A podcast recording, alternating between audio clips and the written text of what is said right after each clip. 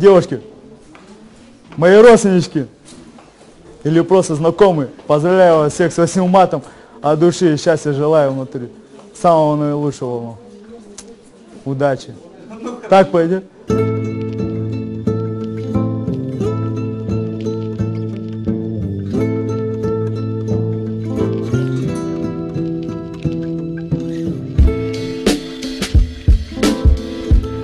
Всем привет! В эфире 24 выпуск подкаста 3 на 3. 24 все правильно? Все верно. Все верно. И здесь мы, его ведущие. Меня зовут Артем Мовчан.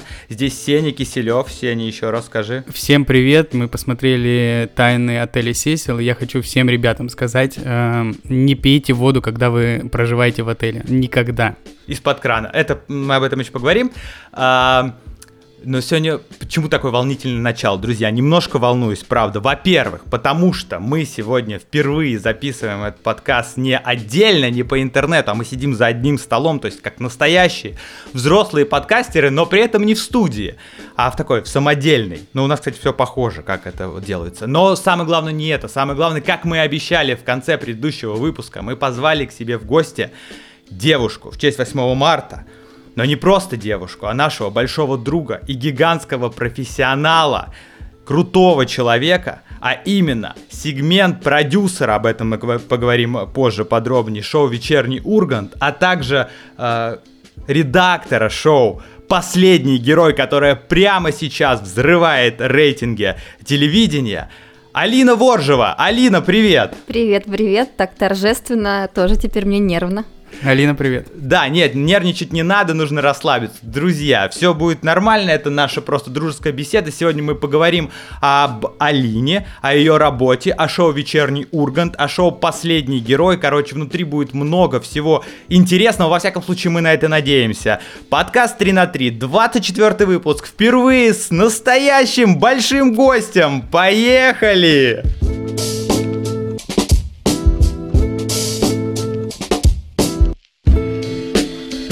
Итак, ладно, все, Алина, привет еще раз. Как вообще, как, как, как, как твои дела? Ну, мои дела неплохо, я привыкаю к Москве и к зиме после того, как я полтора месяца прожила на Занзибаре, снимая «Последний герой». В общем, э, тоскливо пока мне, но нормально, нормально. Сегодня праздник, давайте веселиться. Но загар держится, это хорошо. Да, кстати, загар превосходный. Просто видно, что э, не зря, не зря открыли границы и разрешили ездить в Занзибар. Наш э, русский человек там всегда может отлично загореть. Алина прекрасный тому пример. К сожалению, нет у нас видеоверсии, поэтому вы этого не видите, но мы наслаждаемся. Алиной. Ты же ездила, да, на проверку в Занзибар? Ты была уже там? Я была там с мамой два года назад. Э, Есть история, могу рассказать. Давай, Давай конечно. сразу, конечно. Вот, э, дело в том, что два года назад я хотела маму зимой отвезти отдыхать, мы очень долго думали, куда. Вот, и я решила, что так как мама, когда мне было лет шесть, э, и у меня появился первый кассетный плеер, она выдала мне кассету э, с записанными песнями группы Queen. Вот, то есть это была самостоятельно записанная кассета, от руки написанные названия песен. И, в общем, это первая музыка, которую я слушала в своей жизни. И спустя 25 лет я решила, что нужно отвезти ее на родину Фредди Меркури, так скажем так. э, Символично. символично очень сделать. И моя мама, которая привыкла к совершенно другому отдыху, к отелям, ко все включено, я привезла ее в гестхаус, в разруху. И Там было такое море, что, в общем, она до сих пор им грезит. И два года назад, в общем, я эту галочку поставила, привезла ее к тому дому, где он провел самое свое детство. Вот это было для меня очень-очень круто, и для нее тоже. И я не ожидала, что я снова там окажусь, но уже по работе. Круто. А вот смотри, ты когда была на Занзибаре, ты в тот раз, в первый, ты кидала монетку в море, чтобы вернуться? Нет, не кидала Не- не монетку, кидала? и вот поэтому меня удивило это, что работает и без монетки. А подождите, у меня ни разу не срабатывала эта те- теория. Типа ты кидал монетками. монетку, но не приезжал? Да. Ну вот, значит, никакого смысла в этом нет, так что, друзья, давайте запомним все раз и навсегда, не тратим зря деньги, не выбрасываем монетки в море, потому что если судьба вас приведет, вы так или иначе вернетесь, и, быть может, э, с еще более волнительным и важным поводом. Ну смотри, про последний герой мы еще поговорим, но поскольку мы заявили, и мы знаем это прекрасно с Семеном, что ты э, являешься, работаешь уже буквально на днях было 8 лет сегмент-продюсером э, шоу «Вечерний Ургант», и, наверное, опять-таки мы так говорим, мы с Семеном понимаем, что это такое, но наши слушатели, возможно, не все знают. Кто такой сегмент-продюсер? Звучит очень круто, очень сложно, и на самом деле, друзья, так и есть. Это очень круто и очень сложно. Алина, расскажи о сегмент-продюсерстве. Что это такое? Ну, это такое достаточно сложное название. Э, оно, в общем, взято из американских лейт-найтов, потому что то, та часть, которая интервью с гостем, называется сегментом. Поэтому тот, кто ее организовывает, кто все делает, называется сегмент-продюсер.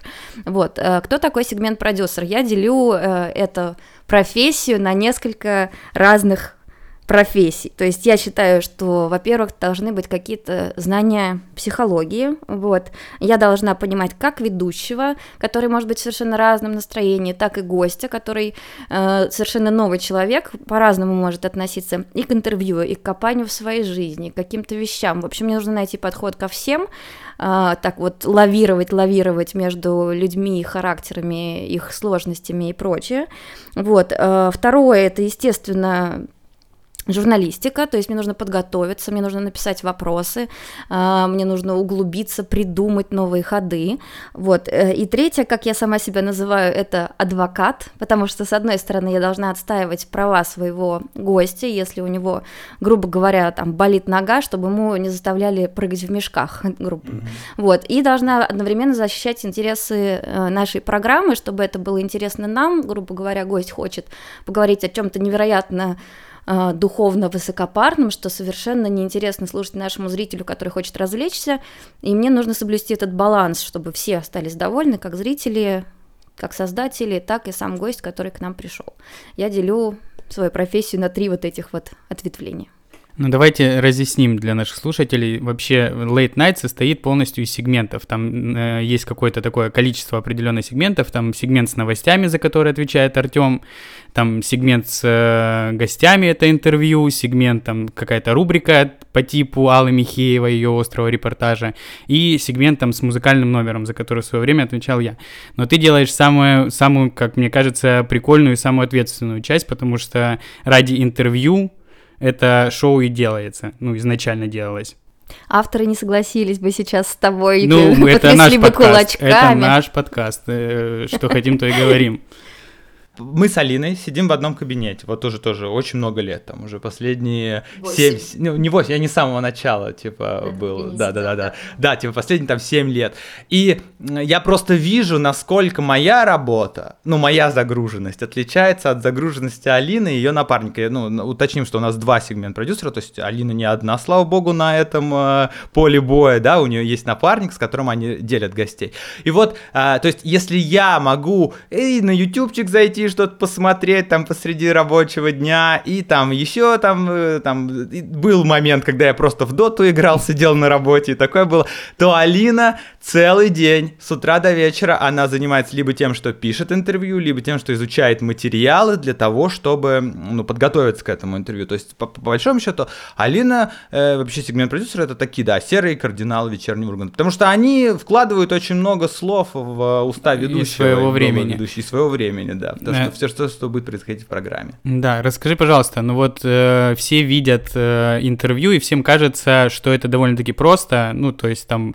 э, как будто бы э, Иван сам просто из головы придумывает вопрос, и у него так это, ну, как мы знаем, Иван может, вот, и кажется, что это все легко. На самом деле это же большая подготовка, у тебя есть какой-то помощник, который готовит тебе биографию, э, приходящего артиста, и, на, на, ну, и ты потом уже придумываешь, о чем разговаривать. Там есть какой-то повод, с которым он приходит, ну, приходит в гости, правильно?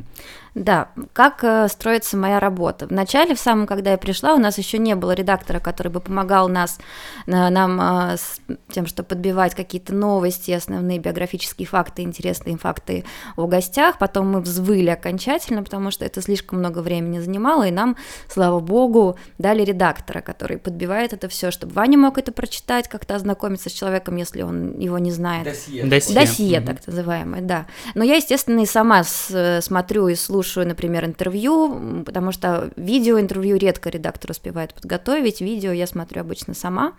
Вот. Э, потом нужно придумать, о чем говорить. Если человек в первый раз, естественно, тут поле не паханное, бери любые самые крутые факты, а, выбирай, что тебе нравится в зависимости от повода. Грубо говоря, он приходит с фильмом, где он играет спортсмена, а на самом деле он с детства самого занимался спортом, только другим, и достиг с ним таких-то высот. И, в общем, можно а, от повода оттолкнуться и поговорить, например, о спортивном прошлом актера, о котором там мало кто знает. А, вот, если человек приходит уже в сотый раз, у нас, к сожалению, не так много звезд в России такой величины, чтобы они не повторялись по кругу, вот, э, тут нужно уже подумать, посидеть. Если человек э, фонтанирует новостями какой-нибудь, э, блогер и прочее, естественно, можно натаскать из Инстаграма каких-то поводов, они все время сами инфоповоды себе варят. А, а если приходит Владимир Владимирович Познер? А если приходит Владимир Владимирович Познер, тут, в общем, на самом деле э, не так все страшно, потому что он может говорить практически на любую тему, рассуждать на любую тему. Тут мы берем какую-то актуальную повестку дня, вкидываем ему, он тоже соглашается поговорить заранее, потому что есть некоторые люди такой величины, которые говорят, я заранее не готовлюсь, но их меньшинство.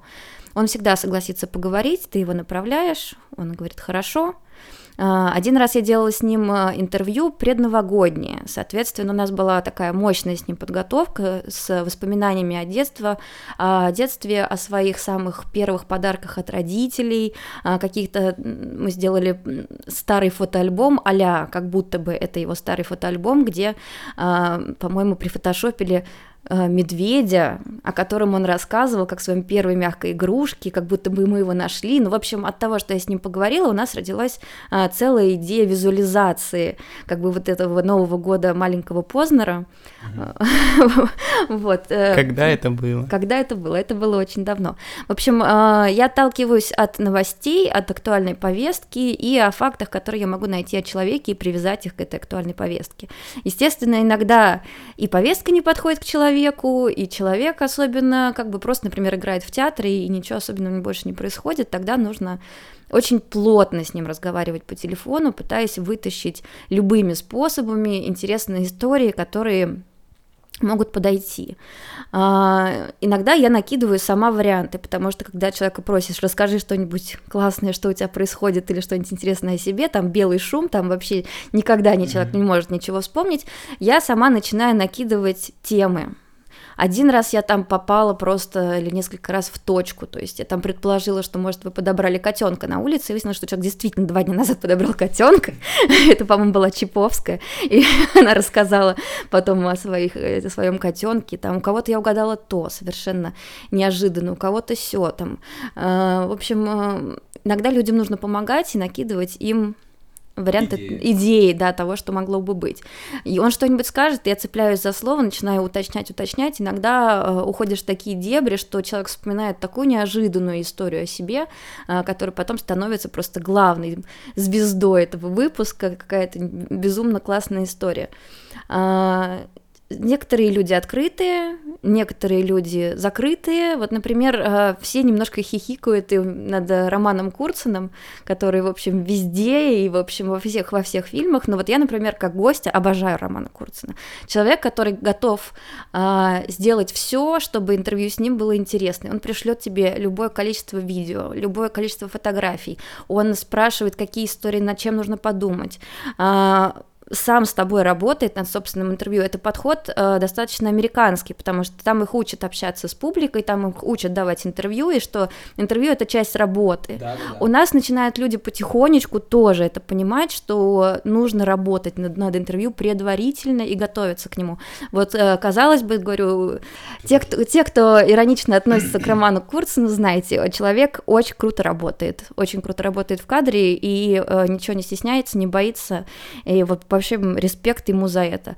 А, точно так же, да, я еще сра- да, сразу скажу по поводу Ольги Бузовой, когда она к нам приходила, Ну, это А. рабочая лошадка. Да, помимо того, что мы все знаем, как она пашет, и, в общем, мне стало понятно, почему она такая успешная.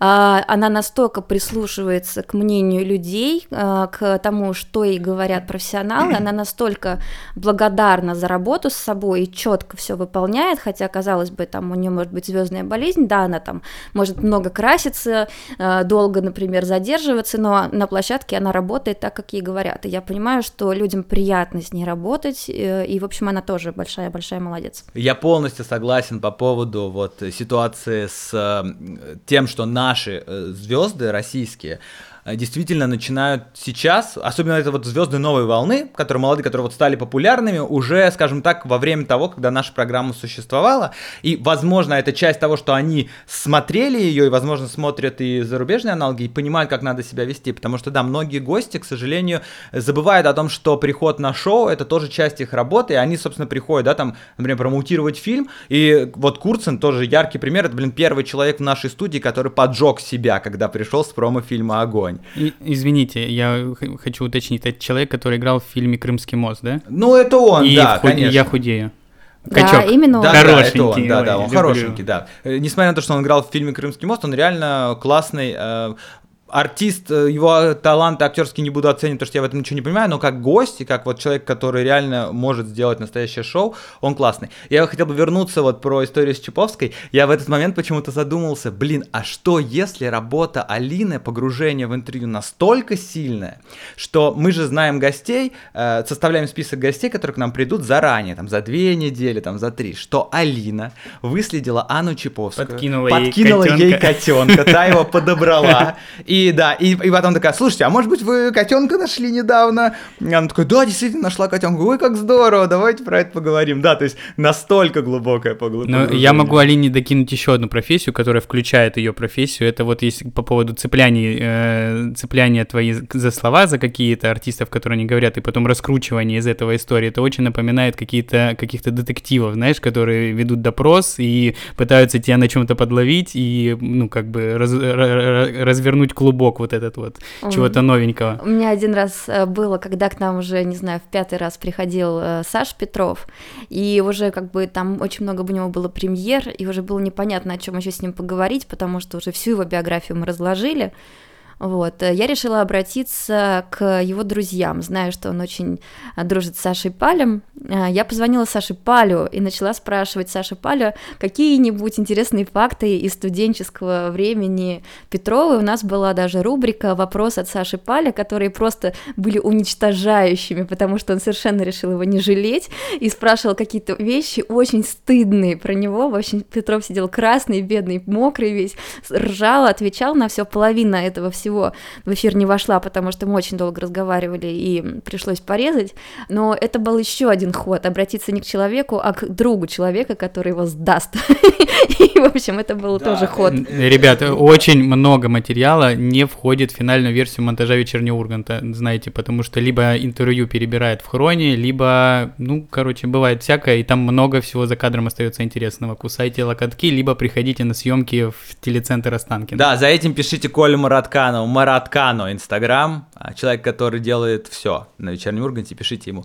Прикольная эта идея, вот, кстати, реально брать друзей, опять-таки, это вот, да, молодые актеры, у которых, э, у которых есть какая-то вот, да, жизнь, да, до знаменитости, это же тоже аналог э, того, как вот в шоу Джимми Киммела противостояние Мэтта Деймона, Джимми Киммела и э, Бена Аффлека, и вот эта вся их история, да, fucking Бен Аффлек, вот, да, это, это, это круто.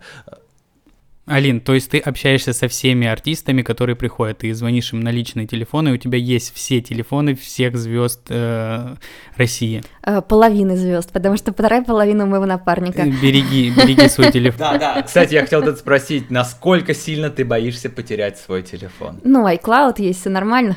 Нет, но, но, но э, те, кто его найдут, У них тоже же будет доступ, к этим доступ, телеф- да. э, Хотя есть социальная сеть, не социальная сеть, есть сайт, на котором можно, в принципе, за определенную плату узнать, да, номер каждой знаменитости и там есть, и там есть даже, там еще есть номера всех людей, которые работают на вечернем Урганте, потому что иногда бывает такое, что тебе пишут какие-то, просто какой-то человек пишет, здравствуйте, вот э, у меня вот ваш номер появился, вот у нас есть гости, значит, этот человек, вот он э, ест палки, ходить позвать. Я хочу сказать, что я уже три года не работаю на вечернем Урганте, а мне до сих пор предлагают артистов туда, так что мне очень часто звонят, потому что вот на Надколе, да, кажется, так сайт это называется. Nightcall, да. Я, я до сих пор э, указана там как гостевой редактор, и, естественно, Мгм. это тому, кому звонят с предложениями гостей, хотя у нас есть прекрасные гостевые редакторы, Аня Жарницкая, Ира Коваленко, вот у них действительно есть все-все-все-все-все номера всех знаменитостей.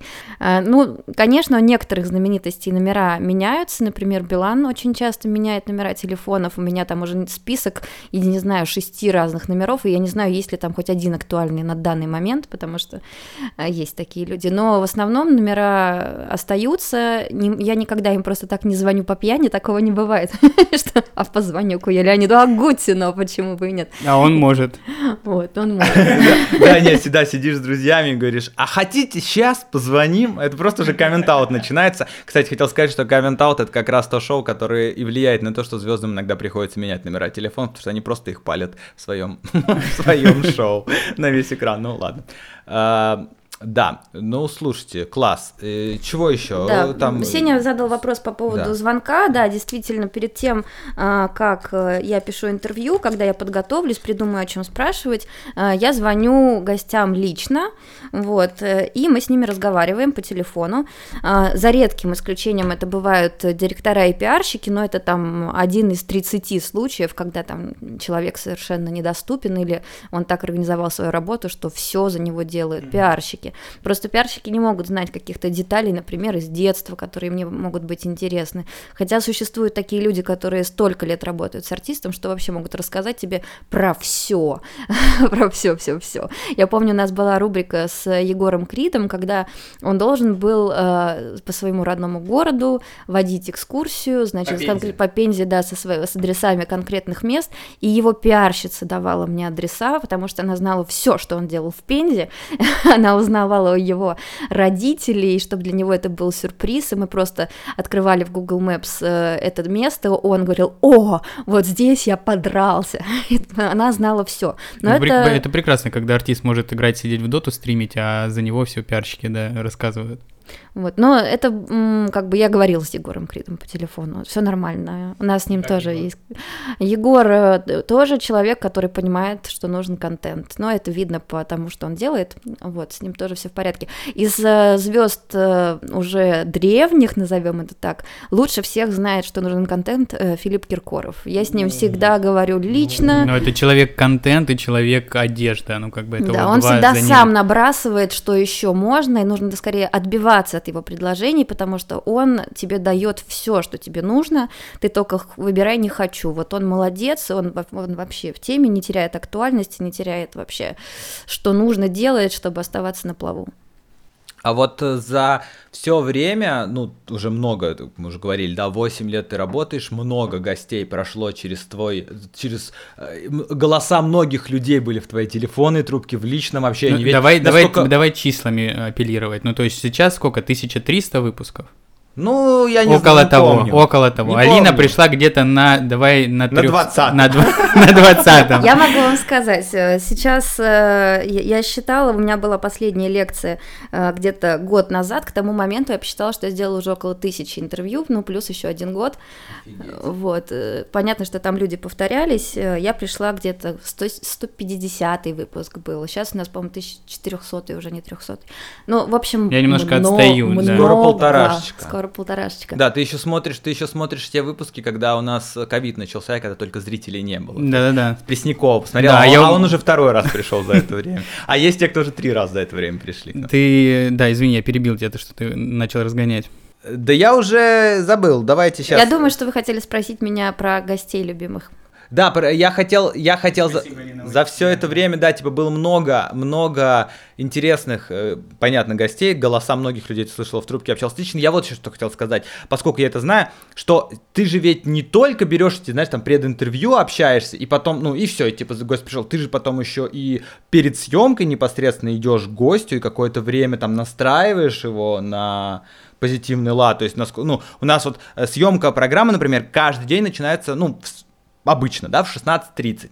Но гости, как правило, приезжают заранее. Там, если девушки, то им надо загримироваться там по- подольше, там прическу сделать, парни тоже там гримируются. Они там могут приехать там в 3 часа, в пол третьего, то есть там за 2 часа до съемки. И вот Алина, например, всегда идет вниз уже там за, за это время, и это время проводит с гостем. И, собственно, тот настрой, с которым гость в итоге выходит на площадку, в том числе зависит от Алины тоже, В правильно? я первую очередь, говорю? это да. Алина. Ну, то есть там, я так понимаю, еще помимо интервью, то, что вы обсуждаете, еще раз проговариваете, проходите по пунктам вот этого, э, вот этой, как это называется, тезисной истории вот этого интервью, вы же еще, если есть какая-то рубрика, ну, там не рубрика, а какой-то интерактив, так называемый, да, вы еще и репетируете интерактивы. Ну, вначале нужно уговорить их на эти интерактивы. Раньше было сложнее, потому что люди не с такой иронией к себе относились. Сейчас, спустя много лет, они увидели, как круто выглядит, когда человек идет на какие-нибудь безумные вещи, как а, он выигрышно смотрится, когда не боится показаться глупым. То есть это и смело, и, в общем, начали соглашаться на очень многое. Раньше пришлось, приходилось уговаривать а, на какие-то довольно безобидные вещи, потому были что щадящие, люди, да. ну, боялись. А, Прима, балерина Светлана Захарова, которая к нам приходила несколько раз, по-моему, в один из первых ее приходов мы придумали а, мир глазами балерины, GoPro. GoPro повесить на лоб, чтобы она крутила, значит, э, фуэте, и мы смотрели, что видит балерина. Я уговаривала ее на это около пяти дней каждый день. Хотя, что- что может быть проще, просто на голову повесить GoPro, ну да. да, она считала, что она будет выглядеть немножко некрасиво, нелепо с э, GoPro на лбу. А, Мне приходилось столько говорить всего, чтобы уговорить ее, то есть и по поводу того, что насколько это неожиданный ракурс, насколько всем интересно, как профессионально, значит, они держат голову, а, как это будет смотреться смело, что она такая тонкая, звонкая, прекрасная, а, не боится а, надеть себе на голову GoPro и, и показать всему миру, значит, искусство свое. В общем, она ужасно волновалась, и только после моих уговоров согласилась на это, получила после этого då кучу положительных отзывов от своих друзей, насколько она неожиданной стороны показалась, потому что это всегда очень утонченная, такая барышня воспитанная, скромная, сдержанная, а тут, казалось бы, для нас что в этом такого, для нее это был огромный шаг.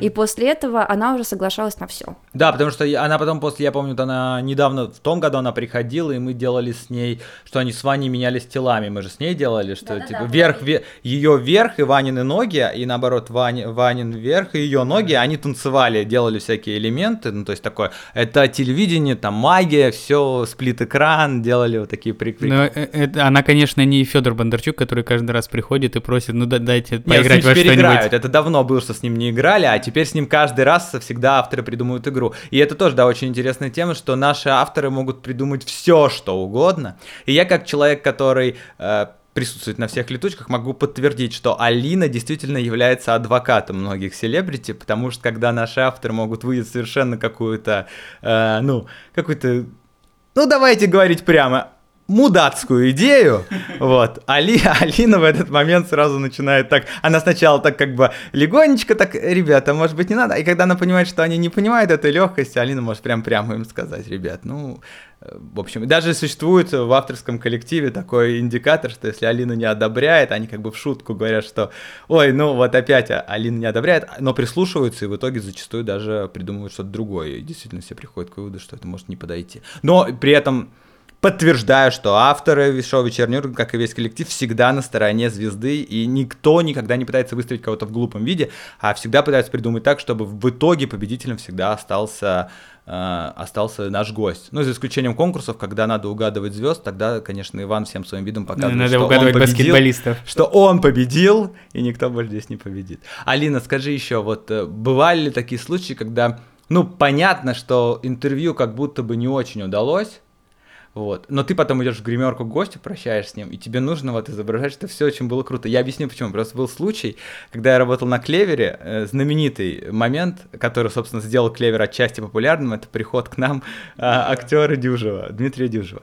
И мы сняли этот эфир, и уже было понятно, что будет какая-то безумная реакция, но я и Валь Сергенко, кто была продюсером этого шоу «Клевер», а, мы с ней, когда провожали Дюжева, мы прям шли и прям так говорили, нет, все было, вы вообще, вы вообще, вы так классно все сделали, прям, ну супер, ну прям вот энергия была, все прям, ну все понятно. И мы с ним попрощались, он сел в машину, мы с Валей сели в ее машину, и говорю, Валь, мы сейчас просто были, вот если бы лицемерие было человеком, то вот мы бы с тобой вдвоем сейчас были бы этими людьми, и буквально там через 15 минут во всех СМИ начались вот эти заголовки «Космос провел э, Клевер под первым», знаешь, там Гагарин был первым в космосе, а теперь космос под первым, вот это вот все понеслось. Бывают у тебя такие ситуации, когда приходится... Ну, понятно, что это приходится, но было, или, может быть, ты сейчас скажешь вообще никогда такого? Не, ну, конечно, бывают неудачные интервью, э, но когда все прошло не очень, человек понимает, что это прошло не очень. Тут ты, как бы, что бы ты ему ни говорил, тебе в любом Если случае... Не нет, ну, нет, человеку в любом случае нужно поддержать, то есть нужно сказать э, в любом случае ободряющие слова, что мы... Приходите что... Нас, нам еще раз, лучше. Нет, я такого никогда не говорю. Я говорю о том, что вот там было, например, э, вот эти неудачные моменты, мы это подрежем, не волнуйтесь. Когда это подрежется, все будет смотреться хорошо, потому что были такие-то яркие куски. Я привожу примеры того, что получилось хорошо, чтобы осталось в памяти, что есть что показать хорошего. А, человек, все очень волнуются, все очень волнуются перед приходом к нам, просто поджилки трясутся даже у самых-самых опытных, потому что интервью с Ваней — это достаточно волнительная вещь, ты никогда его не перешутишь, шутишь. Угу. Некот... Это самая большая ошибка некоторых гостей, которые пытаются перешутить. Вот, если я вижу настрой гостя, что вот он сейчас собирается шутить, я предупреждаю, что не надо пытаться перешутить Ваню. Ваша цель рассказывать о себе как есть. Ванина работа пошутить, подхватиться, не пытайтесь сидеть шутить, это будет плохо. А, особенно а, я не люблю работать а, с юмористами, честно могу сказать, потому что тут уже и мужское противостояние, противостояние юмора, интеллекта, вот этого вот всего. И некоторые юмористы, к сожалению, а, не умеют так хорошо импровизировать. Хорошо импровизирует, мне кажется, у нас только Мартиросян, вот так вот быстро, как Ваня, потому что он тоже очень э, умный, очень начитанный. Ну, и, Харламов смешной вот. тоже, мне кажется. Харламов тоже хорошо импровизирует. Например, Светлаков, он отлично играет, но, к сожалению, не умеет импровизировать. А... Не, ну все, все, все, я надеюсь, что все прекрасно знают, что многие артисты юмористического жанра читают э, стендапы либо какие-то юморески по заранее написанным авторам текстам. Да, бывает, что авторы пишут, и они прекрасные комики, которые прекрасно отыгрывают, но не умеют э, в две секунды придумать шутку. Поэтому с юмористами работать сложно, потому что они не хотят ударить в грязь лицом рядом с Ваней, они иногда пытают, просят что-то им подготовить, какие-то вещи, которые можно было бы опереться, отшутиться, и нам, ну, естественно, мы это делаем, то, что в наших интересах, чтобы шоу получи, получилось так, веселым. Так называемая в КВНовской среде резина. Да, и такие резины бывают, а, но в этом, в общем, нет ничего плохого, у каждого своя профессия, у каждого своя работа. Угу. А, а, любимый вопрос, кстати, тоже об этом часто смеемся. А были ли какие-то забавные случаи? Не, ну да, вот о гостях э, в твоей работе наверняка, да, были ли курьезы какие-то, какие-то, может быть, неловкие, или, как мы любим говорить здесь, кринжовые ситуации? Мы-то знаем Семен, вот ты о них будешь рассказывать или нет? Но я сейчас вспомнила еще одну очень неловкую ситуацию, которая была с Константином Хабенским. А, он был на каких-то съемках, э, с ним совершенно невозможно было связаться, он был просто 24 на 7 занят. Я разговаривала в этот момент э, с какой-то его пиарщицей. Э, я нашла каких-то неожиданных э, фактов в интернете о Хабенском, которые не особо ничем не подтверждались, поэтому я говорю, вот есть факты, пожалуйста, скажите, правда это или нет, потому что, ну, как бы, я не знаю, можно ли их использовать. Отправляю список фактов, условно, там, типа, он коллекционирует обувь, а, он каждый коллекционирует эти всякие пословицы, поговорки, частушки, скороговорки. Она говорит, да, да, вот это правда, вот это тоже правда. И, в общем, у меня весь сегмент построен на каких-то интересных, неожиданных фактах о Хабенском, подтвержденных его пиарщицей. Ну, то есть есть и такие пиарщики. Есть пиарщики, как у Егора Крида, а есть вот такие пиарщики, как у Хабенского. Да, ну, возможно, она просто проверила в интернете, И по тем же ссылочкам прошлась. прошлась по тем же ссылочкам. Вот. И на записи программы Ваня начинает идти по этим фактам, на которых построен весь разговор, и на все Константин отвечает, «Э, вообще-то нет. И- это тоже нет. Э, С чего вы взяли? Ваня косится на редакторский стол, где стою я просто пунцового цвета, потому что э, перед началом программы почему-то я не посчитала нужным уточнить это у Константина, он с кем-то общался, я решила в этот момент не лезть э, с работой, потому что я была абсолютно в нем уверена, у меня была вроде как подтвержденная информация. И, в общем, это было супер неловкое интервью, мы потом вышли на повод, там рассказала о фильме, а вся первая половина, это просто был какой-то кошмар.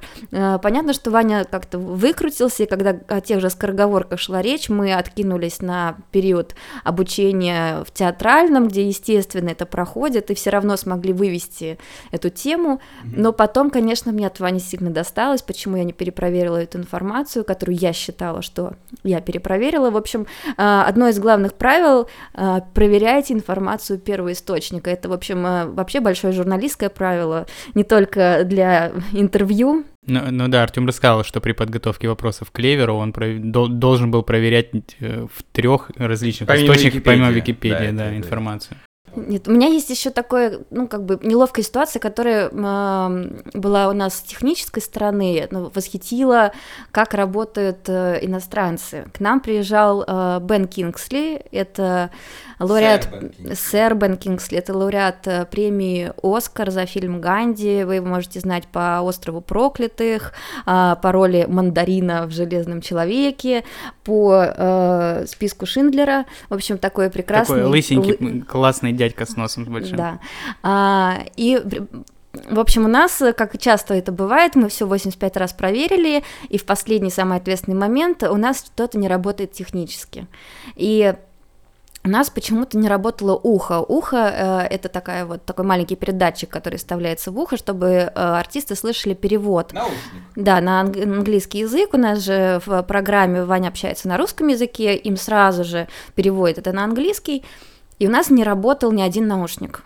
Вот, э, один дали ему, второй дали ему, уже нужно начинать программу, мы э, страшно задерживаемся, не работает ни один наушник, мне ужасно перед ним стыдно, а он, он, ну, то есть, как бы это наша лажа, да, техническая, э, и он передо мной извинился за то, что он не знает русского языка, и мы вынуждены вот здесь сейчас мучиться с переводом, э, и потому что он, к сожалению, не знает русского, при- приехав в Россию. Это было для меня так трогательно, что человек, как бы его масштаба, и когда мы лажаем, извиняется перед нами за незнание языка. Настоящий рыцарь. Настоящий сыр, Но да. он же приезжал вот как раз-таки с Робертом Дауни-младшим на премьеру «Железного человека 3», и Роберт Дауни-младший в этот момент, по-моему, давал пресс-конференцию в, э, в октябре в кинотеатре, а сэр Бен Кингсли, да, приезжал на вечерний Ургант, отдувался по всем фронтам. Роберт Дауни младший ни разу, блин, не приехал. Это вот я рассказывал. Ну, на программу что- «Вечерний Ургант» в России он был.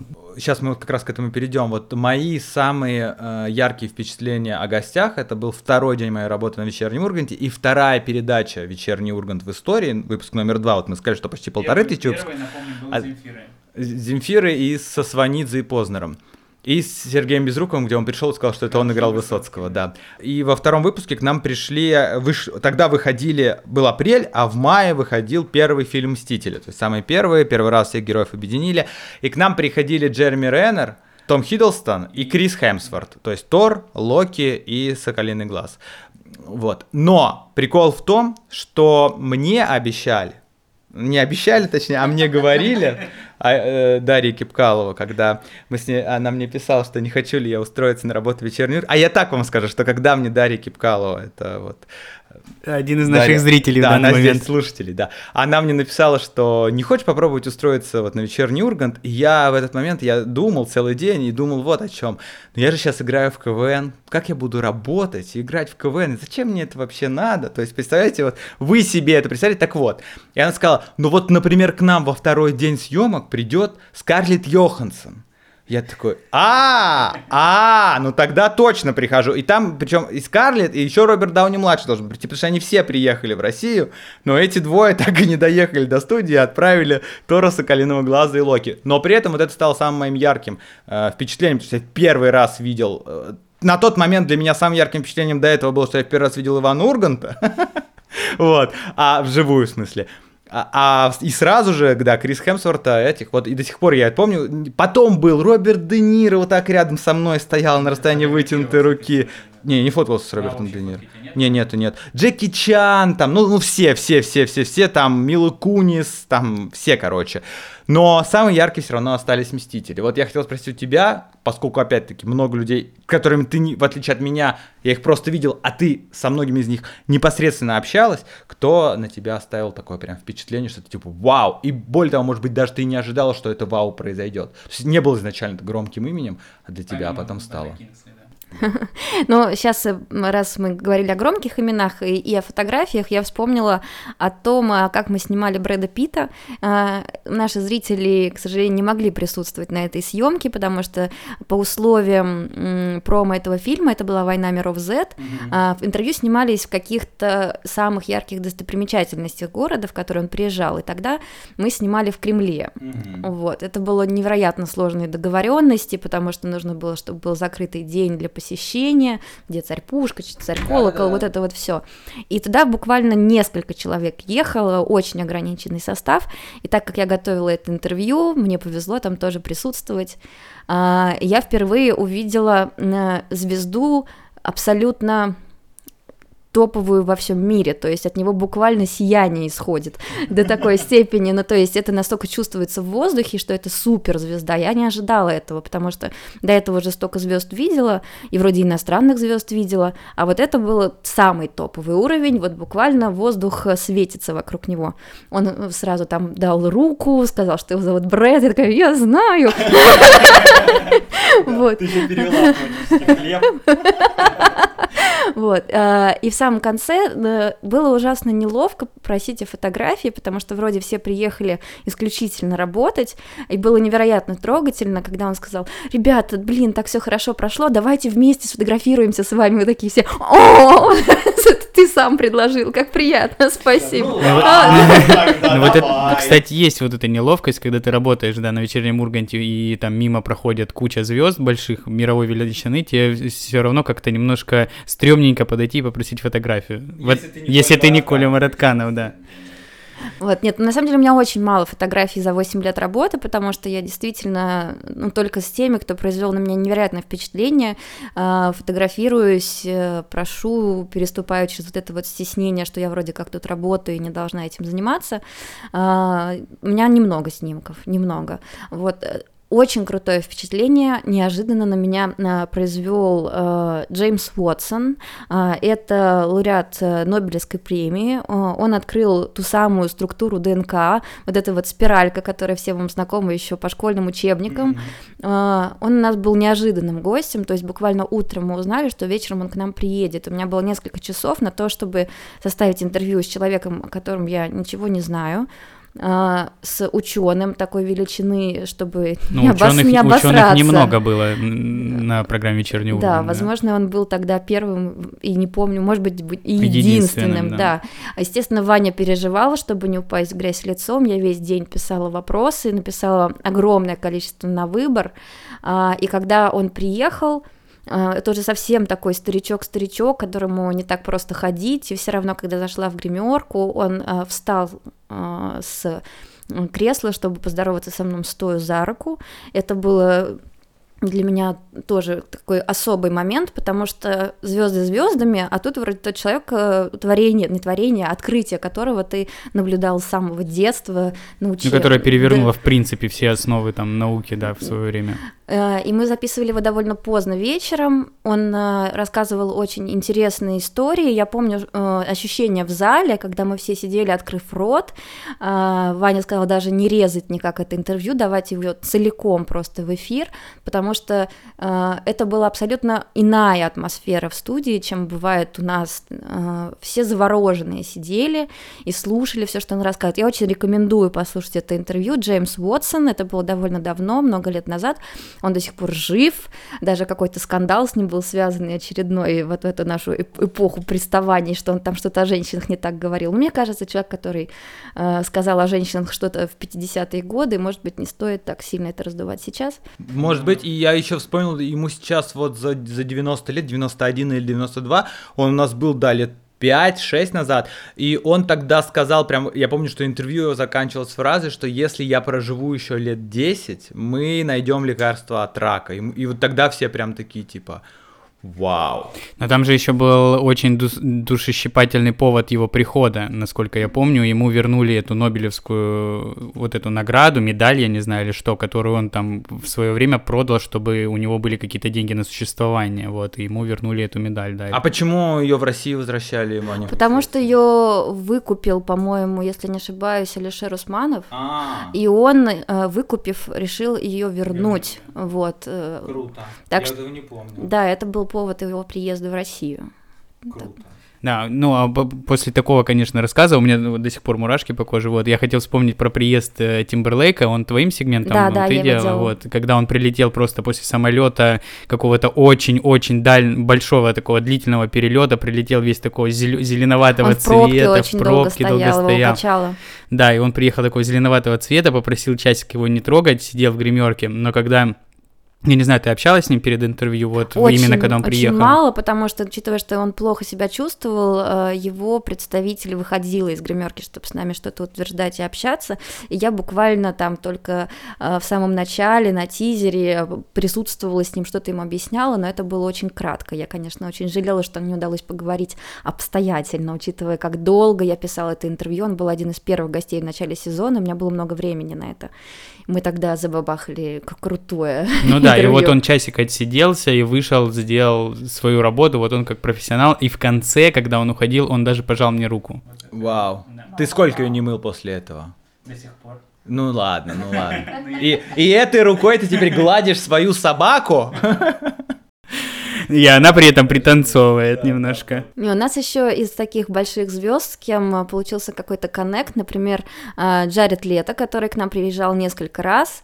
А, мы с ним много общались. Я там ним провела прям много времени, мы обменивались контактами. Я поздравляла его по почте с днем рождения, с Оскаром. С выходом фильма «Отряд самоубийц», да? Нет, с, ним, с этим уже не поздравляла. Когда он Оскар получил, я тоже ему писала на почту, поздравляла с Оскаром, и он мне отвечал, он меня благодарил в течение суток как он отвечал мне на письма, это было очень приятно. Это, конечно, персонаж э, крайне необычный, у него очень интересные требования по тому, что должно стоять в гримерке. Э, и я понимаю, что, наверное, секрет его молодости еще, знаете, в чем в м, брезгливости.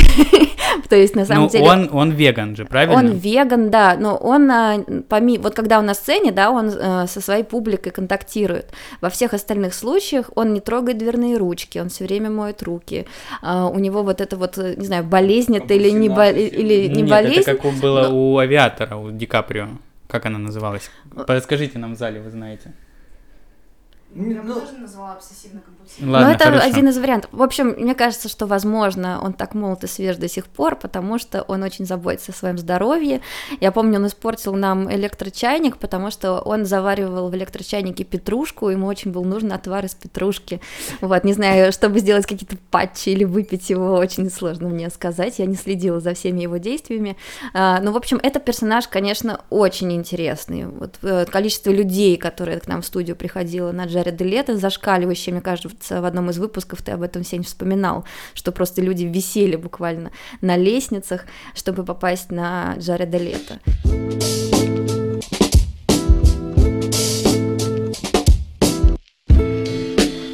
Понятно. Ну что, я думаю, что про вечерний Ургант э, Можем и закончили, потому что Алина все-таки сейчас горит другим. А, несмотря на то, что сердце, точнее, э, тело ее и разум на вечернем Урганте, душа ее где-то там все еще на Занзибаре, на съемках проекта Последний герой. Э, третий сезон. Третий да. сезон. Но давайте я расскажу нашим слушателям. Алина работал на последнем герое в прошлом году, на втором сезоне, когда были звезды против телезрителей, и тогда ты доработал не до конца, да? Не, не... Ты уехала после объединения, да? Да, у нас сначала пять редакторов, а когда объединяются племена и уже становится чуть меньше работы, то два редактора уезжают в Москву. В прошлом году я ездила на полсрока, а в этом году я смогла а, найти себе замену, и чтобы побыть там целый сезон. Да, собственно, пришлось уехать в прошлом году, потому что начался сезон вечернего Урганта, съемки последнего героя начинаются в январе сразу после Нового года и продолжаются до середины февраля, а вечерний Ургант возвращается в эфир в конце января. Поэтому Алине пришлось уехать, и в этот раз вот она отпросилась, и мы все много слышали ее историй, но не так много мы с Семеном знаем а, о последнем герое, как о вечернем Урганте, поэтому сейчас нам вот теперь тоже будет очень интересно слушать э, этот подкаст. У меня первый вопрос, Алин, кто победил? Победил один из участников.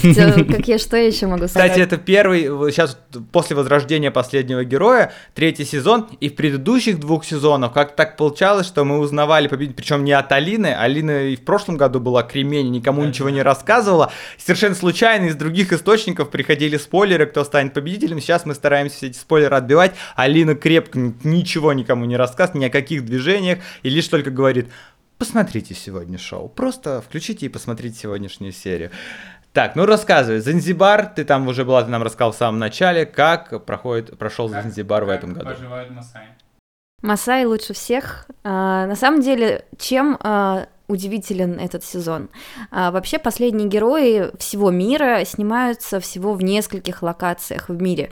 То есть там уже э, инфраструктура есть, ну, логистика и, и команды развита. местные, мне кажется, да, помогают. Которые там... Естественно, местное население активно работает на последних героев, они уже знают все правила.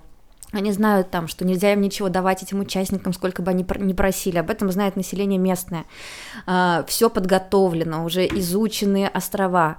Учитывая, это, что... Это что это? Это Филиппины? Что еще это? А, Панама, Мексика. Ну, это американская, да, да, это у себя снимают? Ну, там буквально несколько точек для всех стран по миру. Куда, где, где стандартно снимаются да, сезоны. И Филиппины да. тоже в том числе. В этом году не было такой возможности поехать на Филиппины, там был двухнедельный карантин, в общем, невозможно было себе это позволить.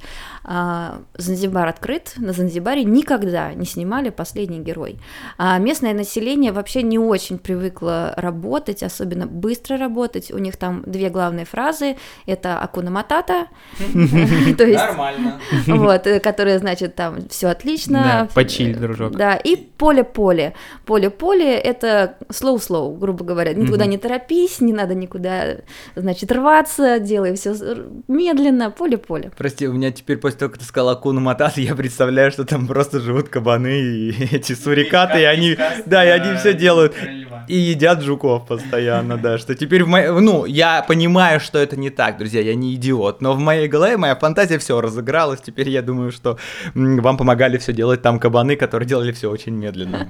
На самом деле, два года назад, когда я приехала и поняла, что это фраза, которая в обиходе практически точно так же, как «окей» или там «привет», и, в общем, ее произносит и в начале разговора, и в середине, и напоследок, в общем, в любом случае ты ее услышишь, а, там на суахиле говорят, в общем, я никогда не задумывалась о том, что это реальная фраза, она для меня тоже из «Короля льва», mm-hmm. из мультика, и когда со всей э, ее употребляют, первое время мозг у меня, конечно, немножко рвался. Немножко пританцовал пританцовывала, да? Ты, у тебя сразу продолжение песни этой.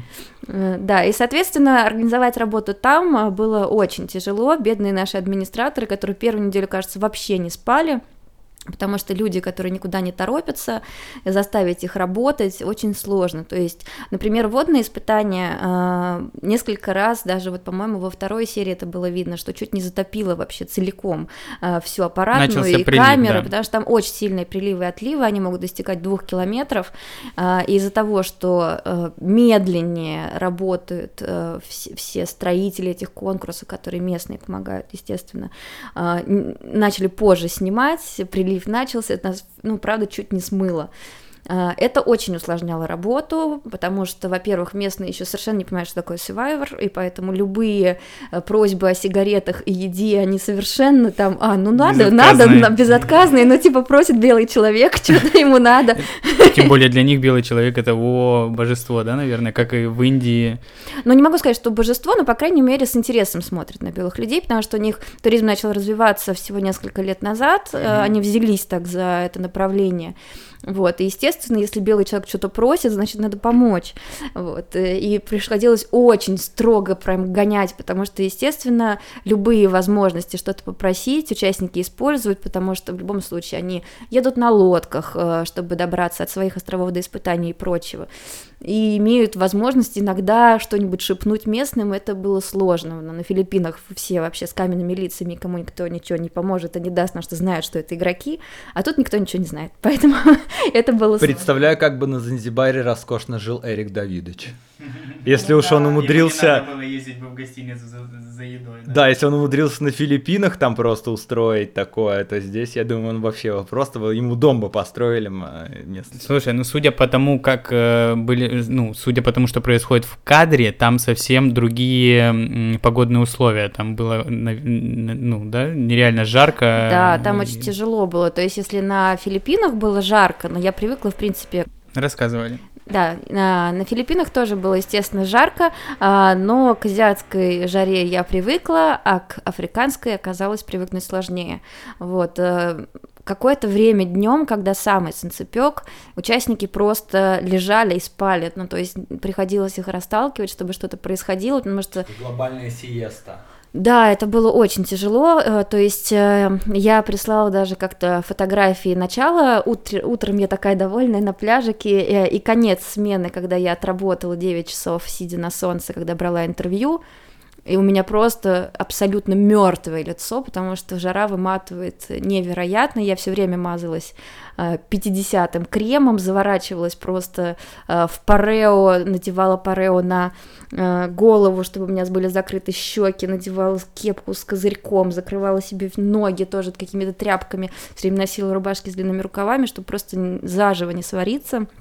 Это тяжело, работать э, в таких условиях сложно. О твоей работе. Мы уже сказали, что ты там работала, ты частично уже как-то упомянула ее, да, но, по-моему, ну, подробно, что делает редактор, э, реалити-шоу, да, все-таки это реалити, это шоу, где что-то должно происходить, и, насколько я понимаю, твоя задача, помимо того, чтобы там брать вот эти синхронные интервью, где герои рассказывают о событиях, которые да. произошли с ними за день, каким-то образом влиять на них, и чтобы у них какая-то социальная жизнь э, развивалась в кадре, которая будет интересна зрителю. Да, да все верно. То есть э, есть два типа смен.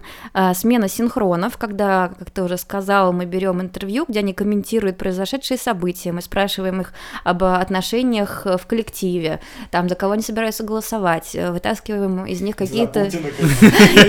Естественно, да какие-то их жизненные истории, ситуации, которые раскрыли бы персонажа. К сожалению, а, в эфире появляются я не даже ну, сотая часть того, что мы пишем. То есть э, снимать последний герой намного интереснее, чем смотреть, потому что. Ну, короче, участники тоже работают по факту. Конечно. Вот э, редакторы живут практически жизнью этих людей. Мы находимся с ними с утра до вечера, то есть вот э, синхроны э, идут, пока светит солнце, а редактор реалити, э, второй тип смены, находится с ними на острове сутки, потом едет отдыхать уже на следующий день домой. А, что делает редактор, когда у него смена реалити? А, ты находишься с участниками, у тебя есть съемочная группа, которая тебя слушает, что снимать, что ты операторами, звукооператорами командуешь. Очень приятно, очень приятно. У нас замечательный коллектив, мне очень повезло, что не только на Урганте у меня крутая команда, а, но и Мастив, это продакшн, который делает герой, тоже собирает великолепную команду, с которой мне очень круто работать. Вот ты вкидываешь им какие-то темы для обсуждения. То есть, грубо говоря, прошел какой-то конкурс, кто-то облажался, нужно вывести э, разговор, э, виноват этот человек или виноват кто-то другой, чтобы они пообсуждали, может mm-hmm. быть, поругались. Ты должен все время вкидывать э, им какие-то темы, ну, вопросы. Как про котенка Чиповской. Да. Типа того. Да-да-да. Э, если, например, ты понимаешь, что вот этим двум людям нужно обсудить какую-то тему, потому что по сюжету э, нужно, чтобы они об этом поговорили. Ты их отводишь в отдельное место и точно так же накидываешь накидываешь им вопросы для обсуждения, снимаешь диалоги, это может быть там на 2, на 3, на 4 человека, сколько тебе нужно. То есть весь день а, ты снимаешь а, что-то для сюжета. Иногда ты просто следишь за ними, потому что они, например, в прошлом сезоне им почти даже говорить ничего не нужно было.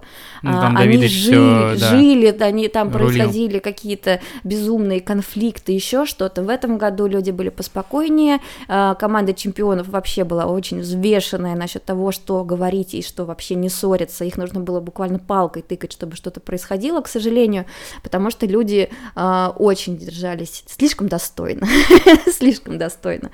Вот. э, Иногда ты просто следишь за ними и модерируешь, иногда тебе нужно создавать контент искусственным образом, заставлять о чем-то говорить. Ну да, но я уточню, что при этом это все равно не какие-то заготовленные, то есть, ну, не, в отличие от вечернего Урганта, да, это не сценарий, где есть ты говоришь это, ты говоришь это, ты просто их берешь как малыша за ручку и заводишь в этот океан, а там они уже сами, когда научились плавать, они уже сами там, да, все делают. Все верно, я никогда не говорю им, что делать, я никогда не говорю им, как голосовать, я могу только навести их разговорами на какую-то мысль, а, могу неожиданный вопрос задать, который заставит их задуматься и начать обсуждать что-то, о чем они не думали говорить. Э, То есть редакторы никогда не говорят, что делать. Это реалити, которое снимается живьем, и ты, ты просто подталкиваешь их там прыгнуть с этого обрыва, понестись э, и высказать, что ты на самом деле думаешь. То есть я правильно понимаю, что редактор это по сути вот этот э, человечек, который на плече сидит и такой. Ну, это как было, э, была миниатюра Федор Двинятин э, в КВН. Намочи манту. Ну, намочи манту. Да, ты, ты как бы, ну, эти мысли, да, привязываешь, направляешь. Понятно. Но это, блин, вот это реально интересно. И Самое главное, что интересно, вот э, участники, после того, как они уже выбыли из игры, они сейчас смотрят эфиры и такие, так, погодите, а я же ведь не планировал вообще этого делать. Как я оказался в этой ситуации? То есть, есть ли в твоей работе еще частица НЛП? Ты просто такая села и, знаешь, знаешь. Ну, то есть, вот эта психология, да, погружение человека, это же тоже очень важно, чтобы его направить. Вот применяла ли ты, применяешь ли ты, как ты считаешь? Может быть, вообще не так сейчас? Ну, навыков НЛП у меня нет, э, но за эти два сезона было такое, что человек круто ведет себя в кадре, а, например, его собираются слить. И это уже готовое решение команды. И у тебя, например, есть один день, чтобы изменить мнение команды. Я это делала, это очень круто. Это очень сложно, когда ты просто переворачиваешь мнение людей, и они не думают, что это не их решение. Они уверены, что они решили это сами. Это же, по сути, игра в мафию. То есть, это же реально... это, это фильм начала. Нет, нет, э, фильм начала это слишком глубоко, понятно. Нет, а это, ну, по факту, это игра в мафию, потому что в мафии ты тоже можешь, если ты понимаешь, что там ты, ты мы с тобой мафия, и мы понимаем, что тебя хотят там, например, слить, и моя задача как-то тебя поддержать, не поддерживая открыто, да, и переубедить остальных. Да, это на самом деле большая психологическая игра. Блин, ну это, это сложно, наверное, психологически для тебя тоже все это делать. Конечно, во-первых, я привязываюсь к людям, а, они там испытывают настоящие эмоции. Дело в том, что а, на последнем герое участники имеют право общаться только с редакторами. Съемочная группа с ними не разговаривает, они не имеют права разговаривать с операторами, со звукооператорами, ни с кем, с администраторами. Они могут только здороваться и все, и больше ничего. Соответственно, учитывая, что они в изоляции, они могут общаться только с друг с другом 24 на 7, то всю душу они изливают редакторам. То есть э, вот здесь-то как раз я максимально психолог, у меня много раз люди плакали просто на руках от э, отчаяния, от усталости, от многих каких-то причин, кого-то обидели, естественно, они идут к редакторам, потому что, ну, мы налаживаем человеческие связи с этими людьми, и мне искренне жалко их э, за то, что они страдают, мучаются, голодают. Э, Я не раз плакала за кого-то, потому что ты видишь, в каком состоянии человек. Ну и передается это эмоциона- эмоционально, эта волна, тем более я думаю, что она обостряется, это вот следующий мой вопрос, ведь это же все по-настоящему, они же не едут ночевать в отеле и не- их не кормят, не кормят лобстерами, они реально едят рис, и в случае... Да, Краснодарск, как в случае в этом году, да, едят рис, и в случае, если они там побеждают в э, испытании и выигрывают какие-то продукты, они вот только это едят. То есть там нет такого, что мы сейчас для вас днем поснимали, сняли, как мы легли спать, ну а потом все вместе отправились на лодке. Потому что, когда я смотрел «Последний герой» еще на Первом канале давно, во-первых, я был маленький, и мне тогда уже... В это не верилось, и тогда очень много говорили о том, что да нет, они все едут, ну, например, мои родители, да они там, да, это все они просто поснимали, а потом поехали отдыхать. Все по-настоящему, потому что съемочная группа живет э, не ну, не намного более хороших условиях на островах, то вот когда я дежурю, например, сутки, uh-huh. а, у меня подъем а, в 5.30, и я иду дежурить а, со съемочной группой, смотреть, как просыпаются люди. Это очень так кринжово, потому что ты сидишь и смотришь на спящих людей, которые валяются на песке, которые там замотаны во всю свою одежду, жмутся друг, да, вот такие сморщенные все, несчастные, все в песке, жмутся друг к другу, чтобы не замерзнуть. То есть ты сидишь на песке и ждешь вот так вот держа камеру, там, ну, если, например, там я с телефоном тоже иногда снимаю, э, ждешь, когда люди проснутся, чтобы запечатлеть вот этот, вот этот момент пробуждения. Съемочная группа, э, которая дежурит э, на острове, э, ну, они, естественно, меняются каждые сутки, спит в таком наспех э, сколоченном э, домике из фанеры, там ну, как бы нет э, никаких стекол, естественно, там просто сетки натянуты. Э, на Филиппинах это были раскладушки, на Занзибаре это даже были кровати, это прям роскошь. А, но там, естественно, нет туалета, нет э, душа, ты тоже ходишь в кустике, как и участники, справляешь нужду, где придется. А, и, например, очень много крыс на островах. Соответственно, они смелеют и приходят. У нас было несколько укусов у участников в этом году, мы возили их колоть от бешенства. Вот. И крысы начали приходить к нам в домик, потому что у нас открыта дверь. На меня ночью один раз запрыгнула крыса, потому что ей, видимо, было очень интересно, что тут происходит. А, некоторые начали спать и съемочной группе на пляже тоже, как и участники, потому что на пляж крысы боятся выходить в открытое что пространство. Да, ну, соответственно, мы тоже спали как и участники, прямо на берегу. Съемочная группа последнего героя тоже последние герои. Это тоже правда. участники этого реалити. Вот, то есть э, насекомые, змеи, э, крысы, крабы, это все к нам приходит. Э, падала змея даже к нам один раз на стол. Вот на острове постоянно дежурит Вы ее съели? Нет, она уползла, слава богу. Но там просто дело в том, что живут э, зеленые и черные мамбы на Занзибаре, поэтому зеленая змея, упавшая на стол, нельзя сказать, что сильно нас всех обрадовала. Мамп мы помним из фильма Kill Bill, да. Вот, в общем, это смертельно опасные змеи. А, на острове всегда дежурит спасатель, который э, помогает э, в каких-то ситуациях, как экстренных, так и обычных, если там какие-то порезы, еще что-то он лечит. Mm-hmm. В этом году, слава богу, не было никаких таких очень опасных для жизни случаев, то есть были какие-то неприятные вещи, типа вот укусы крыс а, в прошлом и в позапрошлом году спасатель действительно дважды спас человека. Вот в случае с Эриком Давыдовичем, который почти впал э, в кому из-за сахарного диабета. Это была не постановка это... какая-то для того, чтобы... Нет, это была правда. Это было действительно... я, я представляю, как все перепугались там. Все очень перепугались, но то есть э, спасатель вовремя заметил, что от него идет такой не, ну, аммиачный запах, который характерен для того, когда человек с сахарным диабетом начинает впадать в кому, поэтому он вызвал срочно э, лодку, которая отвезла его уже в клинику с острова. Он смог э, сахар ему дать, глюкозу, чтобы немножко поддержать уровень сахара в крови. Но, в общем, э, спасатели есть всегда, и понятно, что на острове у него очень ограниченный набор средств. Есть основной врач, который живет на острове со всей съемочной группой, уже более подкованный. Но вот случаем с Эриком ему пришлось вести э, через весь остров в самый главный госпиталь, чтобы его там спасли. Блин, жесть. Я еще хотел спросить про испытания ну, участники, понятно, испытывают их, а перед тем, как испытание начинается, нам показывают, как какие-то люди проходят его все. Вот у меня вопрос, пробовал ли ты проходить какие-нибудь испытания, которые там были, или да, нет? И как, как там чисто физически это... А, я ни разу этого не делала, потому что я всегда нахожусь с участниками и приезжаю с ними, а и все вот эти проходы снимаются до начала, когда меня еще физически нет на площадке. Mm-hmm. Вот, поэтому мне, к сожалению, не везло, но многие мои коллеги, собственно, участвуют в в этом и проходят эти испытания. А, естественно, проверяется возможность пройти каждый этап, то есть не слишком ли это тяжело, может ли это сделать человек.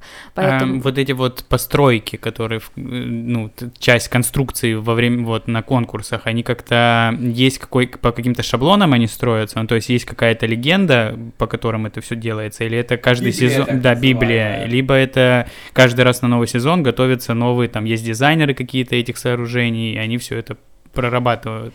Ну, смотри, конкурсы утверждаются до начала сезона, они разрабатываются... Э... То есть в течение года люди не страдают херней, а разрабатывают конструкции?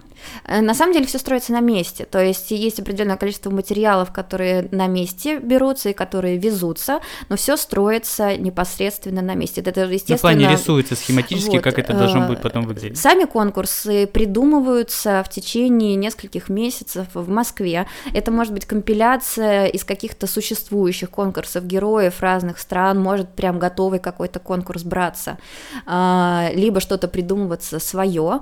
А, есть у нас так куратор, не знаю, как его назвать, испытаний, который знает все правила досконально, есть, естественно, художественный цех, который вот это все оформляет, делает и строит. Каждое испытание строится около недели, то есть, естественно, испытания расписаны на несколько эпизодов вперед. Иногда из-за погодных условий приходилось менять mm-hmm. порядок испытаний, грубо говоря, если дождь, а у тебя нужно огонь разводить, пришлось менять а, и ставить э, это испытание позже. Но, в принципе, есть несколько локаций, и на них строятся разные конкурсы в течение недели, готовятся.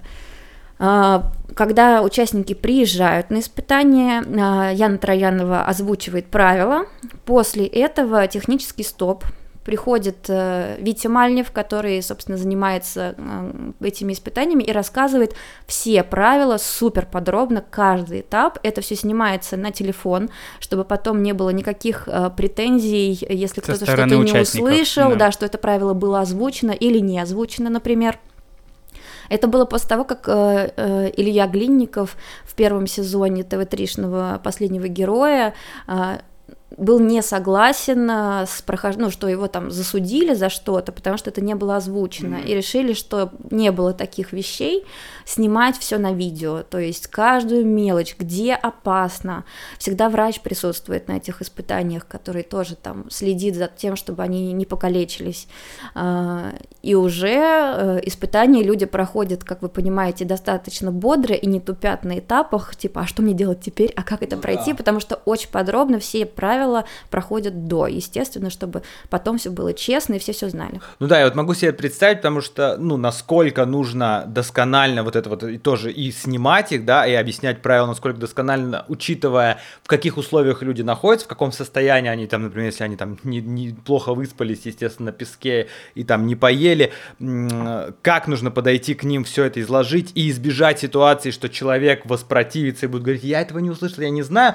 потому что мы делаем же точно так же еще и для СТС передачу «Дело было вечером», где люди сидят на диванах, пьют шампанское, едят закуски, ты рассказываешь им все правила, они якобы тебя слушают, но если вдруг что-то идет в кадре вот не так, и они, ну, знаешь, они понимают, что сейчас они теряют э, балл, например, а им кажется, это несправедливо, они начинают устраивать там реально прям балаган и говорят, а, нас засудили, да как так? Я себе представляю, на что способны невыспавшиеся голодные, голодные люди, да, которых заставляют вот так вот 40 минут в воде под клеткой сидеть, да, это можно себе представить, что к этому нужен прям обстоятельный подход. Ну, я, я вспоминаю, вот когда выходил «Последний герой» на Первом канале, это 2001 год, мне там было 11 лет, и я вспоминаю, что мне постоянно в то время, в тот период, на протяжении там 6 лет он выходил, да, или больше, что мне постоянно снилось, что я участник этого шоу, вот, и сейчас, когда появился на ТВ-3 этот «Последний герой» новый, мне опять вернулись эти сны, и, и что тогда, что сейчас, мне все время снится, что я вылетаю на самом первом голосовании, почему-то моя команда проигрывает в первом конкурсе, хотя я не могу себе представить, что если бы я участвовал, моя команда хоть когда-нибудь проиграла, потому что я себя ассоциирую с этим Димой, который просто машина. Я вот... Понятно. А ты, э, Алина, смотри, ты вот... Я помню, как после первого сезона ты долгое время говорила о том, что ты хочешь попасть на работу, и благодаря тому, что вот один из продюсеров шоу «Последний герой», это бывший шеф-редактор э, «Вечерний Урганта» Рита Брусницына, и я так понимаю, что через нее ты, она, ну, короче, она тебя, э, ты была ее протеже, и тебя взяли на работу в «Последний герой», да, по да. ее рекомендации. Это была ее рекомендация, я приходила на ТВ-3 все равно знакомиться, угу. вот, но она за меня поручилась, потому что она знала мои способности, и, в общем, я доказала в первом сезоне, что она не зря меня позвала. Ну, давайте немножко дальше, э, на 8 лет назад прыгнем, и э, Рита Брусницына точно так же помогла тебе на «Вечерний Ургант» же попасть. А, да, она меня позвала на «Вечерний Ургант, точно так же считаю, что я идеально подхожу для этой работы. А, я тоже, как и Артем, а, вначале немножко думала, ну, пойду ли я туда? Я сидела в этот момент э, в Индии уже второй месяц, не собиралась пока никуда уезжать, э, пила какой-то манго-шейк, смотрела на море, а Рита сказала, что нужно срочно на собеседование, она очень хочет, чтобы я работала. Э, я взяла, купила тот же билет, прилетела, сделала тестовые задания, пособеседовалась со всеми руководителями, с Ваней, и, в общем, вот уже 8 лет тут сижу. Отсюда мы можем сделать вывод, что у Риты идеальное чутье на прекрасных сотрудников. Да, и 8 лет назад надо было сдавать э, тесты для собеседования, а сейчас надо сдавать тесты на коронавирус, да. Да, прежде чем попасть. А так, кстати, вот сейчас стажеры, когда э, стажеры приходят на вечерний Ургант, они берут только тех, у кого есть антитела. Такое, такое правило. Так что, если хотите прийти стажер вечерний Ургант, вы наращиваете антитела, мальчишки, девчонки. Хотя в основном у нас стажеры девочки, почему-то мальчики ну, не приходят. Она баб стажировалась, да. А, я к чему начал это до этого говорить? Ты захотела попасть, я просто еще раз вернусь к тому, я помню, как ты вот, э, начиная там с лета, когда началась, да, подготовка к следующему сезону, ты говорил, что вот хочу на последний герой, начала вот эту работу, чтобы попасть туда. Ты захотел туда попасть вот после просмотра первого ТВ-3шнего сезона, или эта мечта, возможно, была у тебя еще тогда, с тех времен, когда на Первом канале выходило шоу? Когда шоу выходило на Первом канале, я даже не подозревала, что я когда-либо буду работать на телевидении. Я тогда э, в те годы очень хотела стать э, психологом, и, в общем, в некотором смысле эта мечта сбылась. Э, вот. А когда вышел сезон на ТВ-3, а я уже работаю на телевидении, я поняла, что вот же, куда я еще хочу. Вечерний Ургант это и так уже топ, а вот где мне бы еще хотелось развить mm-hmm. себя и попробовать себя. Я, конечно, Рите просто села на голову и много месяцев оттуда не слезала, показывала ей фотографию с тараканом на ладони мадагаскарским. Я говорю, я ничего не боюсь, я не боюсь ничего. Это, это таракан мадагаскарский это тот, когда мы вам на 8 марта таракан Таракани... бега устроили? Да, да, да. А я, кстати, ел тар... мадагаскар... мадагаскарского таракана жареного. Вкусненький он. Спасибо за информацию. Я бы не смогла. То есть, ну, получается, ты посмотрела этот первый сезон и захотела там поработать. А тогда такой вопрос. Согласилась ли бы ты стать участницей? Или после того, как ты уже знаешь всю эту кухню изнутри, уже тебе было бы это неинтересно? Э, не то, что мне было это интерес, неинтересно, но я никогда бы не согласилась стать участником. Нет, но это все равно. Она только не участвует в конкурсах, а по факту она там точно так же со всеми живет, тусуется. Да, но я... Да, но при этом ты все равно, она, ну вот Алина сейчас нам рассказала, что она все равно является таким вот кукловодом. То есть, приходя на остров, несмотря на то, что все условия, если я все правильно понял, ты точно так же переживаешь вместе с участниками, но ты все равно чувствуешь вот, ну как бы у тебя есть власть, скажем, там такая. А когда ты участник, у тебя нет никакой, ты именно, ты э, персонаж шоу Трумана, который живет там, и вот именно оказаться с этой стороны, и именно поучаствовать в этих испытаниях, которых тебе не довелось поучаствовать. Вот, вот об этом мой вопрос. А. Ну, Алина уже сказала, что нет. Ну, дело в том, что, э, конечно, во-первых, э, кукловод кукловодом, но в какой-то момент участники все равно понимают влияние редакторов, mm-hmm. начинают играть с нами. Это тоже еще довольно интересный момент, когда они начинают говорить нам не правду, и ты должен догадаться, кто тебе врет, а кто тебе не врет. Mm-hmm. И мы играем друг с другом. Это, ну, можно сказать, мы тоже участники. Но дело в том, что я все-таки имею возможность есть. Да, нас кормят, э, хоть э, это и не всегда вкусно бывает, хоть я там не все ем, потому что мы точно так же в основном едим рис, как, как и участники. А все-таки я имею возможность раз хотя бы в два дня сходить в душ. Вот. Э, в отличие от них, у кого у них нет пресной воды в том количестве, количестве, чтобы они могли мыться. У них там только на то, чтобы попить. Угу. Некоторые девчонки, конечно, отливают по чуть-чуть воду, чтобы хотя бы раз в несколько дней ополоснуть волосы, но мыться возможности у них нет. А, плюс а, спать на земле и спать на раскладушке это тоже немножко разные вещи. А, постоянно находиться и жить с незнакомыми и не всегда приятными тебе людьми, э, это большое психологическое испытание. Голод, э, что делает с психикой, я была очень сильно удивлена. Я думала, что хотя бы немножко, когда ты ешь, э, тебе достаточно. Нет. Вот в, сейчас в Африке у них были достаточно богатые острова, они, в принципе, почти не голодали, потому что и фруктов было много, и из больших отливов можно было собирать огромное количество морепродуктов, которые вот вот застревают там вот в каких-нибудь лунках, какие-нибудь осьминоги. То есть, mm-hmm. если ты постараешься, ты можешь найти себе пропитание. На Филиппинах не было ничего. То есть, кроме этого риса, там э, пойманные раз в две недели рыбы, э, они голодали очень сильно. И бананов как, Ну, отвоеванных каких-то бананов, да, то есть там буквально э, люди сходили с ума от голода, я видела, как меняется психика, это было страшно наблюдать. В этом году поспокойнее, потому что они все-таки больше ели. Ну, а... я заметил еще, что вот в эти конкурсы, которые не за тотем, а которые вот за какую-то, за какой-то ништяк, вот. В этом году э, больше еды начали давать вот за, за победу в этом конкурсе. Ну, то есть тогда были какие-то более разнообразные в плане там спа ты мог выиграть, там по, поездку в гостиницу, а сейчас, а пошло... а сейчас, сейчас добавляют еду и еще что-то, типа вот как добавили в последнем, э, в последнем выпуске, в четвертом, на, который мы смотрели на данный момент, там добавили душ еще, вот им сделали этот да, с водой душ с пресной. Это, конечно, ну понятно, что душ с пресной водой, вот сколько им дали пресной воды, вот пока не, не тратят, он будет. Новую никакую пресную воду им, конечно, никто не даст. Это крутой приз. А, но, как во всех сезонах, в основном ништяки выигрывает постоянно одна и та же команда, а вторая голодает. Да, то есть это были в, прош... в первом сезоне экстрасенсам не доставалось совсем еды, да. во втором сезоне звездам совсем не доставалось еды.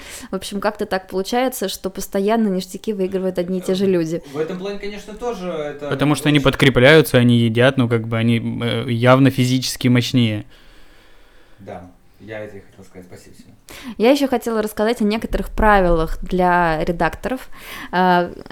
Помимо того, что с тобой могут разговаривать участники, э, что ты не можешь делать? Ты не можешь им рассказывать э, никакие новости о том, что происходит в мире. С земли, так сказать. С земли, с большой. Они бесконечно спрашивают о каких-то важных для себя вещах. То есть э, кто-то снялся в каком-то проекте, ему очень интересны цифры, там, рейтинги. Mm-hmm. Ну что тебе стоит сказать? Ну что, ну что? Естественно, постоянно спрашивают о своих родных, о каких-то новостях, что там в Российске происходит. Ничего нельзя им рассказать рассказывать вообще. Потому что ничего не происходит. Ну, ну вот, сейчас прости, вот как раз в прошлом сезоне же это и был, когда Давидыч уехал а, лечиться, вернулся и рассказал воеводе, что все правительство сняли в России, воевод сразу же уехал после этого. Да, это вот именно потому, что на самом деле знать, конечно, таких вещей они не должны, потому что это могут, может повлиять на их нахождение в проекте. Mm-hmm. Нельзя носить часы, потому что нам нельзя говорить им, который час, сколько сейчас времени. Они бесконечно пытаются нас на этом подловить, mm-hmm. задавая какие-то нейтральные вопросы, а потом, а который час? И ты все время, а, и та-та-та-та-та. Нам нельзя использовать никакие э, средства для гигиены, которые пахнут, и, естественно, духи, потому что очень сильно обостряются запахи, а, и через какое-то количество времени люди просто начинают нюхать э, твои чистые волосы, потому что им, ну, чистая кожа, ничего, что резко пахнет, использовать нельзя. Нельзя, естественно, при них ничего есть, э, нельзя при них курить, курить безусловно, то есть не, не должны видеть, что у тебя, грубо говоря, есть там какие-то сигареты или айкос с собой. Да, не, прозрачные, прозрачные сумочки нельзя. Да, я один раз облажалась в одной из своих самых первых смен. У меня был э, прозрачный такой прозрачная поясная сумка, в которой я забыла убрать в темное отделение айкос, и, в общем, меня очень сильно разнес Эрик Давидович за это. Это была абсолютно моя ошибка. Он обещал меня уничтожить и рассказать всем продюсерам, но я сделала это первой. Я повинилась Да, а, и, соответственно, по идее нельзя пользоваться телефонами, но так как редактор часто делает какие-то заметки, мы иногда все-таки пользуемся телефоном. Это меньше всего беспокоит людей, потому что телефоны вообще перестает их заботить на острове, потому что когда тебе холодно, голодно, тебя кусают москиты, крысы, и ты в аду, в общем, тебе совершенно не хочется посмотреть Инстаграм. Ты в аду. Вот такой должен быть слоган у последнего героя, не останется только один. То есть, а, в целом, потому что когда ты смотришь дома на диване каждый выпуск, ты, конечно, видишь, что, ну да, вот они там э, опять едят рис, да, у них там сложные испытания, но в целом тебе кажется, что, ну, чего, нормально. Но вот сейчас после рассказа Алины, конечно, ты по-другому... Я уже вот сегодняшний выпуск, а мы записываем это в субботу, сегодня в 7 часов вечера будет новый выпуск на ТВ-3, а, буду смотреть немножко другими глазами. А, раньше я это это все, наверное, понимал, но, ну так, да, не до конца. Теперь, конечно, что они находятся в аду, и люди... Знаешь, вот описание, что они начинают нюхать волосы, начинают обращать внимание, так вообще, что это какое-то начало фильма про зомби Парфюм... Нет, это фильм «Парфюмер». Ну, нет. Э, я хотел... Да, я знаю, чем мы закончим эту программу. Мы послушаем песню э, «Последний герой» в исполнении Би-2 и Мини-Бойки. Не знаю, я хотел предложить, что Полина выбрала песню в честь 8 марта, и как, так как она наш гость, что она хочет послушать. Я полностью согласна с Сеней, но новая версия «Последнего мы, героя» кстати, этого сезона. Мы с Артемом обсуждали это вне подкаста, мы обсуждали это в, телегра... в Телеграме. Мы заметили к третьему выпуску, что, ну, в чем смысл, в чем смысл э, внедрения Мии Бойки в э, легендарную песню «Последний герой группы Би-2». Мы заметили, что под, э, когда поет э, Шура и Лева, там показывают чемпионов прошлых сезонов, а когда начинает вступать Мия Бойко, показывают, представляют нам новичков, которые до этого не участвовали. Старая школа и новая школа схлестнулись в этом да, треке. К третьему а, на самом деле, по-моему, просто только в третьем выпуске впервые это так и показали, потому что в первом выпуске точно вообще в Мию Бойку даже не включили. Я даже была, не была, Она была, была с самого просто... начала. Я просто даже видел э, презентацию этой песни, э, где Мия пела. Была тусовка какая-то по поводу вот перед выходом первой серии и показывали, ну, я видел Значит, в Инстаграм у Мии. Я сначала смотрел первые два выпуска. Понятно. Ну что, я думаю, что мы можем закругляться. Как, как ты, Алина? Я сейчас пытаюсь вспомнить, есть ли что-нибудь супер интересненькое, что еще можно рассказать. Наверное, главное, что стоит отметить, несмотря на то, что, как я уже сказала, ты в аду, а, нет участников а, последнего героя, которые не были бы благодарны этому проекту, включая съемочную группу, потому что а, трансформация там происходит, когда ты э, лишаешься базовых вещей, к которым ты привык, и у тебя остается только человеческое общение, э, необходимость э, пропитания и безопасности сна, ты начинаешь очень сильно переоценивать свою жизнь. Э, и даже если ты пробыл там всего неделю на проекте, люди выходят с огромными инсайтами относительно себя, своих ценностей, своего будущего, и это касается съемочной группы тоже, потому что когда когда ты просто бегаешь по пляжу и ссышь в кустах, извините, и у тебя, в принципе, нет особенно никакой цивилизации, ты точно так же пересматриваешь и свою жизнь, а, и какие-то приоритеты расставляешь по-другому. Поэтому а, огромный, огромное спасибо хотелось бы выразить Антону Гориславскому, продюсеру а, Мастифа, который с самого первого последнего героя, еще с первого канала, работает с этим проектом. Он был еще переводчиком на самом первом сезоне. Его можно увидеть в кадре в одной из серий первого сезона, где он просто переводчик с испанского. Э, начал он с администратора, теперь он владелец прав на этот проект в России, и, в общем, это вся его жизнь, и он делает для съемочной группы все, чтобы мы кайфовали и получали огромное удовольствие. Поэтому, Антон, любовь, э, спасибо, мы столько тостов выпили на острове со всей съемочной группой за тебя, и вот еще в подкасте я тоже тебя благодарю, как и Риту Брусницыну, которая просто дала мне дорогу в лучшие проекты в моей жизни. Вот, все, всем респект, а также огромный респект и благодарность Алине за то, что ты сегодня посетил наш подкаст. С 8 марта! Спасибо! Тебя, да, заранее, мы сейчас, сейчас заранее, мы, ну понятно, но сегодня все равно 8 марта, также всех девушек, которые нас слушают, мы поздравляем с Международным женским днем. А, всем вам быть счастливыми, радостными и веселыми. Мне кажется, это был Э, ну, я смонтирую, мы посмотрим, но, по-моему, один из лучших выпусков нашего подкаста. Алина, очень э, интересно, правда, очень круто. Спасибо тебе большое, что ты пришла. И, может быть, и не в последний раз. Ну, короче, Алин, спасибо большое. Спасибо вам за доверие. И вообще, я вас люблю. Как вы знаете, зовите сколько угодно раз, я сколько угодно раз приду. Хорошо, это был подкаст 3 на 3, 24 выпуск э, мы с вами прощаемся, ждем уже следующей недели. Ну и, э, как и обещали, давайте в конце Мия Бойко, Би-2, последний герой. Всем пока-пока. Акуна Матата. Пока-пока, поле-поле.